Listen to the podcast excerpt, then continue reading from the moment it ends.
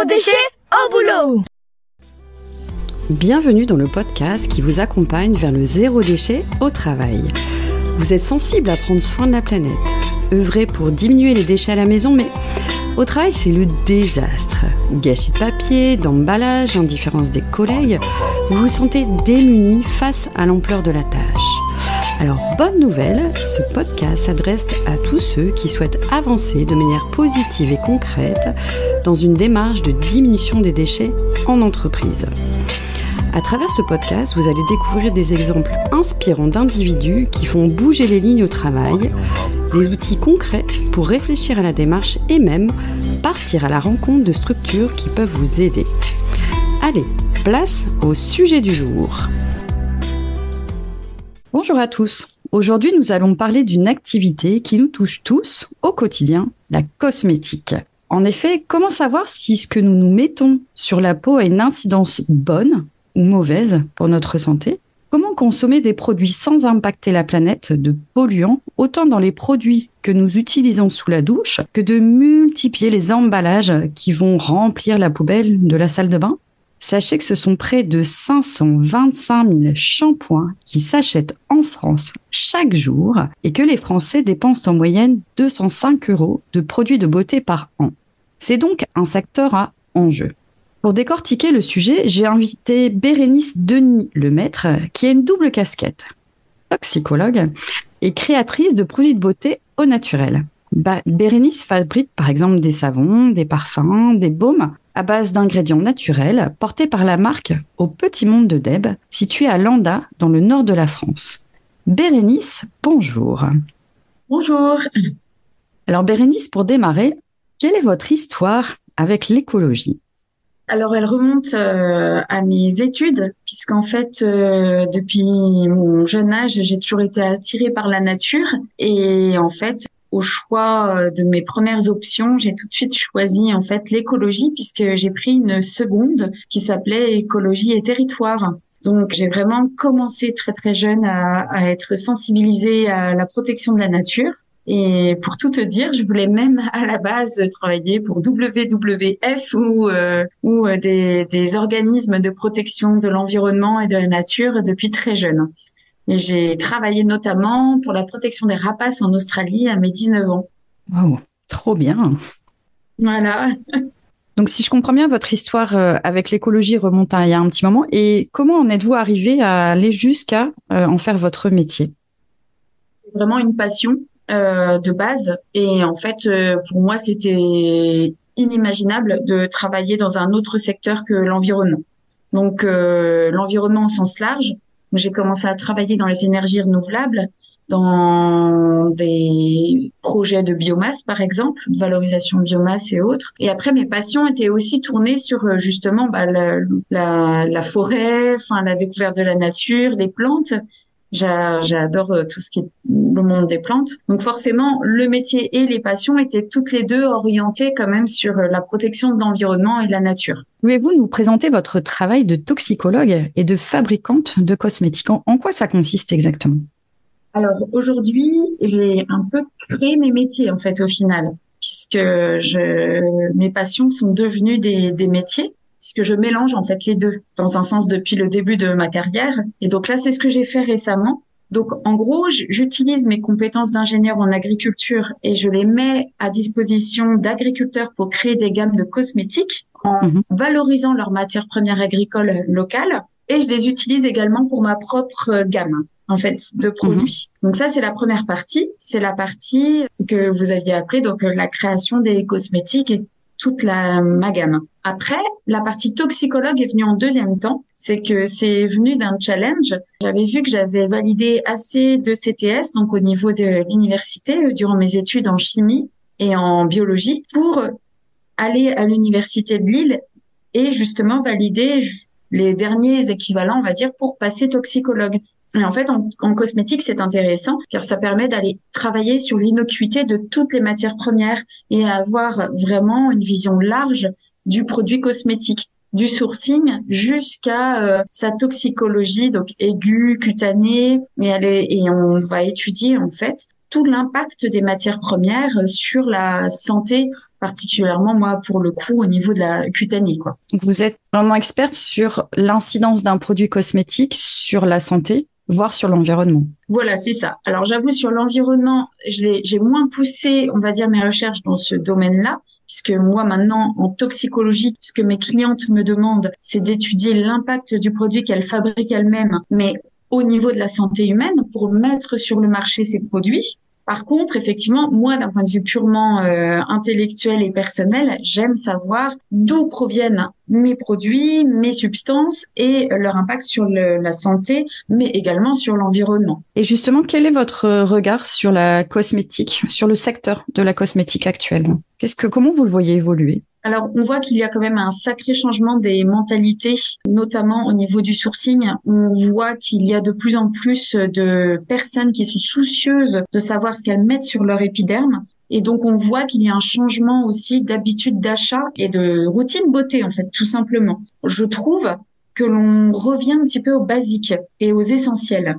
Après, ce n'est qu'un ressenti. Encore une fois, ça correspond. On ne parle pas de toute la population, mais plutôt d'une tendance qui commence à se marquer. On peut voir, par exemple, comme des grandes enseignes type L'Oréal, et euh, leur politique RSE est publique. Et si l'on va rechercher un petit peu ce qu'ils ont publié et, et, leur stratégie sur les prochaines années, ils orientent énormément sur le sourcing naturel. Mhm. Donc là, c'est vraiment pour montrer que les tendances actuelles sont vraiment au retour au vert et aussi à diminuer l'impact carbone de la fabrication d'un produit cosmétique. Mhm. C'est une tendance qui est marquée mais après, je n'ai pas tous les chiffres en tête sur euh, l'impact et si vraiment ça touche toutes les toutes les firmes en fait, toutes les entreprises. Et finalement, ce que j'entends, c'est que le consommateur est exigeant euh, sur la qualité des produits et sur euh, l'incidence sur la santé, sur l'environnement, sur l'impact carbone. Donc finalement, les marques commencent à, à faire bouger les lignes là-dessus. Donc si je si on peut prendre du recul, c'est le consommateur qui fait évoluer aussi la consommation de produits cosmétiques.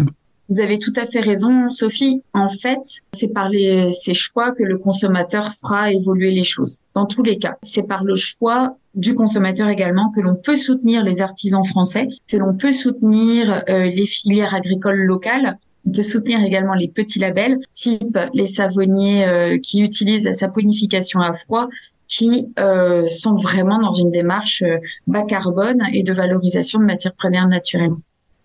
Et alors justement, euh, si on parle d'une cosmétique spécifique, euh, je pense à la cosmétique zéro déchet. Quelle serait votre définition de la cosmétique zéro déchet? Alors, le zéro déchet, je ne sais pas ce que vous en pensez, Sophie, mais c'est des fois un peu compliqué dans, de le définir euh, dans sa globalité. Alors, moi, je me suis fait ma propre définition, on va dire. Je vais vous la soumettre et puis on pourra en discuter. Avec plaisir. De mon côté, à titre personnel, moi, c'était plutôt d'éviter le plastique à tout prix. Mhm. Voilà. Donc, ce qui voulait dire que j'avais une tolérance un peu plus euh, sympa ou on va dire moins forte sur le verre, parce que je considère que c'est une matière inerte et recyclable. Euh, voilà. Sur euh, le papier craft, qui n'a pas subi forcément de, de transformation trop forte ou autre après avoir avec l'école attention ou avec certaines encres. Mais voilà, après, je me suis fait une sorte de tolérance par rapport à certains emballages en me disant bah, que c'est un moindre mal, on va dire. Parce que dans un sens, il faut aussi respecter la réglementation. Et par exemple, sur la mise en marché d'un produit cosmétique, on est obligé d'apporter certaines informations réglementaires et obligatoires. Donc dans tous les cas, moi je me voyais pas vendre en vrac certains savons en omettant certaines informations réglementaires. Donc il fallait trouver un équilibre. Mhm. Donc j'ai hum, opté en fait pour du papier craft, de l'encre végétale et essayer de trouver des compromis de cette manière-là. Alors c'est vrai que hum, pour moi une cosmétique zéro déchet, si on se place euh, du côté du consommateur, euh, finalement c'est que le consommateur a la possibilité de consommer des produits cosmétiques qui ne produisent pas de déchets en bout de course. Euh, c'est notamment toute la cosmétique solide, par exemple bah, les savons, à la place du gel douche, euh, le shampoing solide. On voit arriver des gammes de dentifrice solides euh, sous forme de pastilles, voire sous forme de produits mis en pot qui puis qui fait appel à la consigne. Donc euh, ça peut être aussi une cosmétique consignée où l'emballage est renvoyé au producteur. Il y a pas mal de choses qui se développent dans la cosmétique pour faire en sorte que le consommateur finalement puisse éviter d'avoir une poubelle dans la salle de bain et de ne produire plus aucun déchet dans, dans cette pièce-là de la maison. Donc, je dirais, moi, je me place plutôt côté consommateur et c'est comme ça que je la vois et que je vois énormément le secteur évoluer effectivement sur euh, sur cette cosmétique qui est en plein boom, en tout cas sur euh, sur une démarche plus verte, plus écolo et effectivement euh, vraiment en adéquation avec la diminution des déchets. Oui, tout à fait. Il y a une dimension également qu'on pourrait rattacher au zéro déchet, je trouve, c'est le minimalisme des ingrédients peut-être. Complètement. Mmh ça, ça, ça peut également rentrer en. Je trouve que ça se, ça matche bien avec le zéro déchet. Et souvent, euh, j'ai des demandes de personnes qui sont vraiment très engagées en zéro déchet sur les compositions pour ne pas aller rajouter de des matières superflues, par exemple. Bien sûr. Tout à fait, je vous rejoins complètement. Si nous nous projetons dans une salle de bain idéale, respectueuse de l'environnement, de quoi doit-elle être composé Qu'est-ce qu'on peut y retrouver euh, comme type de produit euh, plutôt respectueux de l'environnement? En fait, je ne sais pas si vous connaissez, Sophie, l'économie de la fonctionnalité. Bien sûr. Mhm. Donc des fois, moi, je réfléchis de cette manière-là, mais à mon niveau, donc au niveau individu, et je me dis de quelle fonction, de quoi j'ai besoin vraiment en mhm. fait en réalité la fonction, par exemple, j'ai besoin de nourrir mon épiderme, j'ai besoin de me laver les dents, j'ai besoin de me laver les cheveux ou autre. Et en fait, en fonction des besoins, on peut après aller retrouver quel type de produits en zéro déchet sont vraiment efficaces ou intéressants. Et en fonction des besoins, en fait, on peut comme ça refaire une salle de bain zéro déchet. Et aussi dans l'optimisation des matières. Par exemple, je vais nourrir mon épiderme parce qu'il est vraiment très sec avec une petite huile. Si par exemple c'est une huile d'argan, ben, on peut très bien aussi la mettre sur le bout des cheveux si elle est, si on a les pointes sèches. Comme ça, on fait d'une pierre deux coups. Mhm. voilà, c'est un petit peu cette idée-là pour moi, le zéro déchet, euh, vraiment pousser loin et aussi essayer d'optimiser nos produits qu'on a dans la salle de bain une petite huile végétale, euh, une huile euh, même alimentaire, hein, je vais être sincère, peut très bien aller euh, nourrir un épiderme abîmé d'un bébé, mes cheveux et la barbe de mon mari. Quoi. Donc finalement, d'avoir des produits plutôt bruts. Oui, moi je suis plutôt sur cette tendance-là, personnellement. Quel serait les, le kit de produits bruts à avoir? Donc une huile végétale. Est-ce qu'il y aurait d'autres produits Alors l'épiderme a besoin aussi d'hydratation quand même. Donc on a quand même besoin, euh, enfin moi en tout cas en tant que femme, j'ai besoin d'hydrater mon épiderme. Donc moi j'avoue j'ai une crème visage qui n'est pas forcément mhm. zéro déchet, mais par contre comme je les fabrique, moi mes peaux sont entre guillemets consignées puisqu'à chaque fois je les remets dans mon circuit. Donc en fait, je mhm. limite mon mon déchet par euh, le pot. Par contre, effectivement, je fais quand même attention euh, à hydrater donc celle-là, je l'utilise même pour toute la famille en fait. En fait, tout si quelqu'un en a besoin, on l'utilise. Après, euh, j'ai beaucoup d'essais de savon. Donc moi, je récupère toutes les chutes. Donc ma famille a, tous les savons inimaginables pour se laver avec des essais. Donc là, c'est plutôt de la récup. Et après, sur les shampoings, on va dire que s'il n'y a pas de problème de cuir chevelu dans la famille, ce qui est le cas aujourd'hui, on, utilise des shampoings zéro déchet que je fabrique aussi à la savonnerie. Souvent les chutes ou les, les moches, tu sais, voilà. Après, effectivement, une huile. Nous, j'ai quelques fournisseurs que j'aime bien ici. J'utilise beaucoup d'huile de chanvre que j'aime beaucoup parce qu'elle est pénétrante et un peu sèche. Et en plus, elle vient des Hauts-de-France. Donc, j'avoue, euh, moi, elle remplit toutes mes cases. Donc celle-là, je l'ai mis en petite fiole. Et dès quelqu'un a un peu des sécheresses de peau ou des irritations ou quoi, première étape, c'est d'en mettre avant de passer à autre chose. Quoi. Finalement, avec quelques ingrédients, vous arrivez à prendre soin de votre peau, de vos cheveux. On est plutôt sur une approche minimaliste. Euh, mm de récup ou de du faire soi-même. Après, vous avez des belles compétences. Euh. Ouais, j'avoue. Après, des fois, le cordonnier peut être le moins bien chaussé, hein, parce que on a des fois j'ai oublié de ramener le shampoing à la maison ou autre, mais mais oui, on est plutôt sur la récup beaucoup à la maison, on aime bien. Et moi, j'adore faire des tests, donc c'est vrai qu'au lieu de les jeter, bah moi je récupère mes tests quand il y a aucun souci d'innocuité ou de hmm. problème euh, cutané. Quoi. Et justement, en tant que consommateur, quels sont les repères pour savoir si un cosmétique est bon ou pas pour la santé? Ça va dépendre de nos critères. Vous avez parlé, Sophie, de critères environnementaux, euh, critères santé, critères euh, économiques aussi. Mhm. Donc, en fait, ça va dépendre où va mettre le curseur le consommateur. Euh, je vais vous donner un exemple. La crème solaire c'est un sujet euh, vraiment très très complexe pour un toxicologue et aussi pour une personne soucieuse de l'environnement parce qu'en fait il n'y a pas de produit parfait. comme pour, euh, on va dire, les shampoings solides. Il faudra revenir sur les tensioactifs éventuellement si vous le voulez. Mais en gros, c'est toute une histoire de compromis. On va trouver des fois un produit qui est bon pour la santé humaine, ou du moins qui, qui n'a pas de problème d'innocuité sur la santé humaine, mais qui par contre va avoir un impact, par exemple, sur les coraux.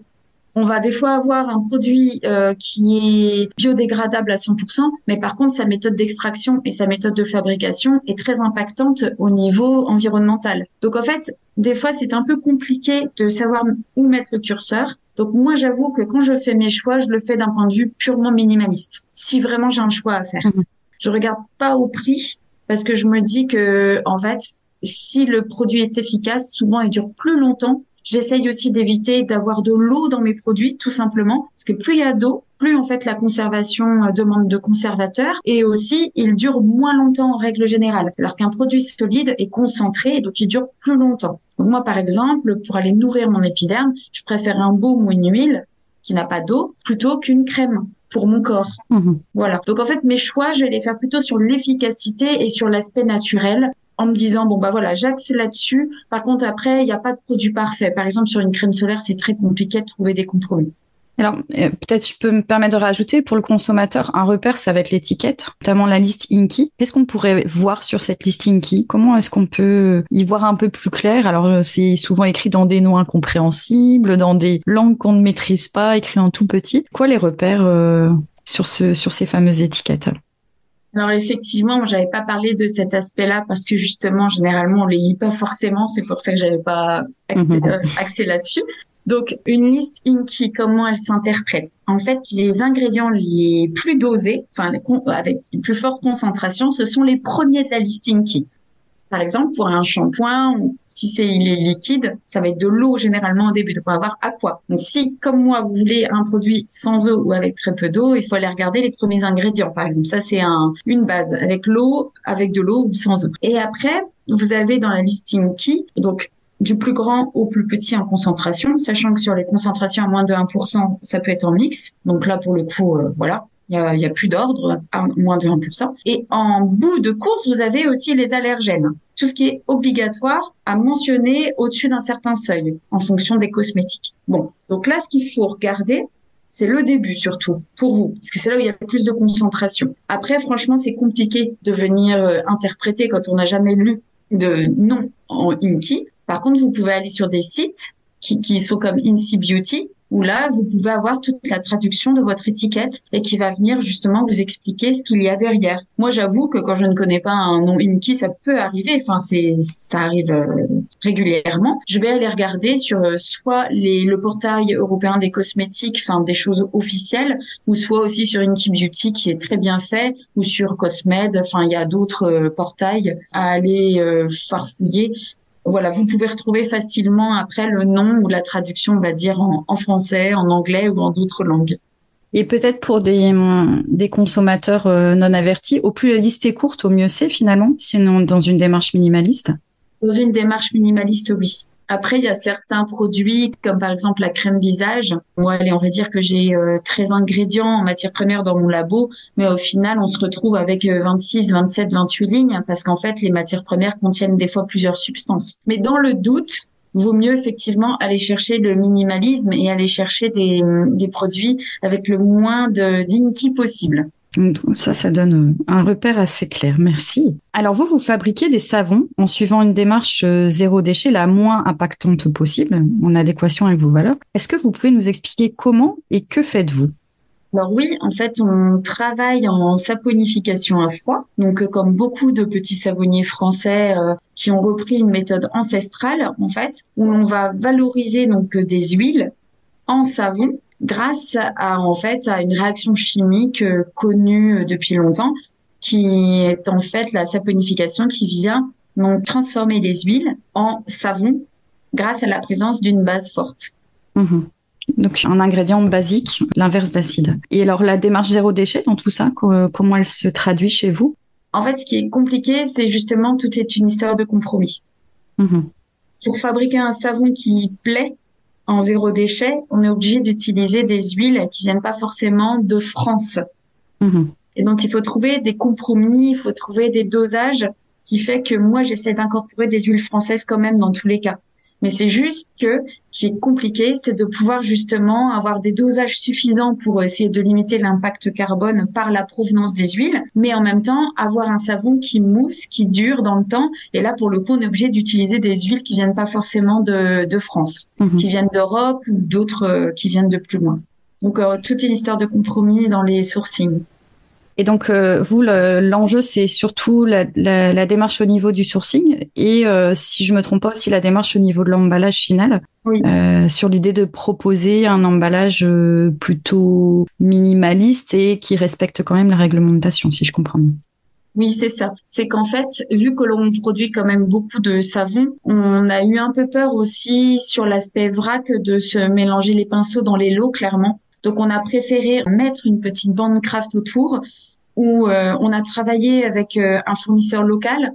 L'imprimerie à moins de 15 km de la savonnerie. Il travaille en encre végétale et c'est du papier craft. Donc, vous voyez, on a vraiment travaillé sur, euh, sur tous ces aspects-là.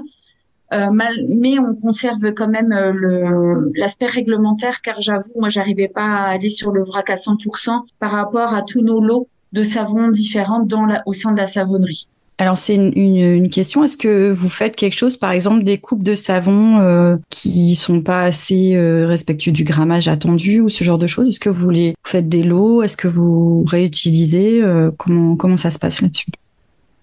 Oui, tout à fait. On a quelques lots de temps en temps qui sont hors catégorie, soit en couleur, ça peut arriver, un colorant qui a marché un peu trop fort, ou euh, soit en grammage effectivement. Et là, ça nous arrive de mettre euh, temporairement un- des savons en, en vente. On les appelle nos savons moches.